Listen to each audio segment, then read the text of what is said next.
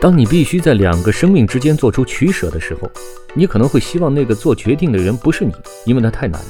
可是，如果那两个生命里一个是人，一个是一头大象，这样的决定会让你感到容易些吗？最近，云南省勐海县击毙了两头亚洲野象，它们袭击了人类，造成两名村民死亡。亚洲象是国家一级保护动物，在我国的野生象仅分布于云南南部和缅甸老挝相邻的边境地区，数量十分稀少。亚洲象和我们人类很像，它们大约能活六七十岁，有十分紧密的家庭关系。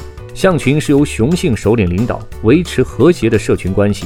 母象会照顾小象三四年的时间。它们和我们一样注重亲情，一样体验同伴死亡带来的悲伤，为死者举办哀悼的仪式。如果母象不幸被杀，小象甚至会悲伤致死。如果你还想多了解一下大象的世界，去网上查查吧。你越了解它们，你就会越觉得你很难做出射杀大象的决定。